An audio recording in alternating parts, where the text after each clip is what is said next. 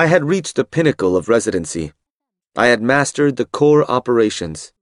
My research had garnered the highest awards.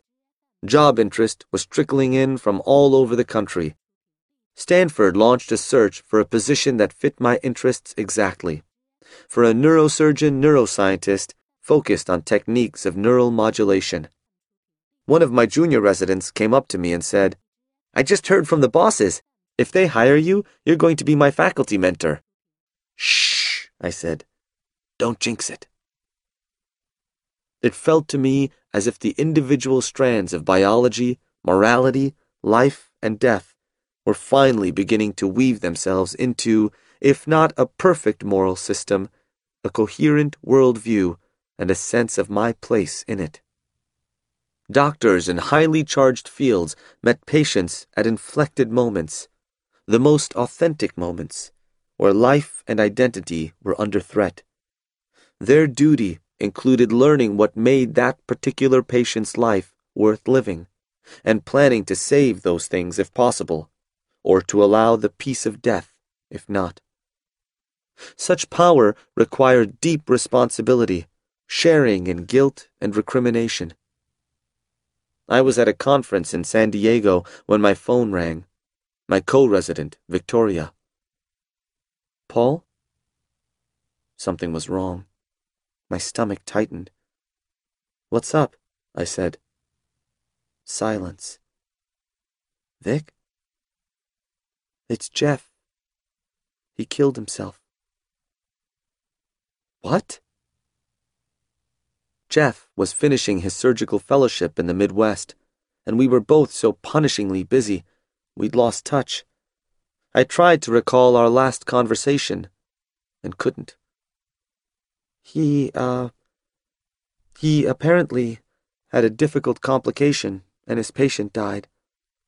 Last night he climbed onto the roof of a building and jumped off. I don't really know anything else. I searched for a question to bring understanding. None was forthcoming. I could only imagine the overwhelming guilt like a tidal wave that had lifted him up and off that building. I wished, desperately, that I could have been walking with him out the door of the hospital that evening. I wished we could have commiserated as we used to.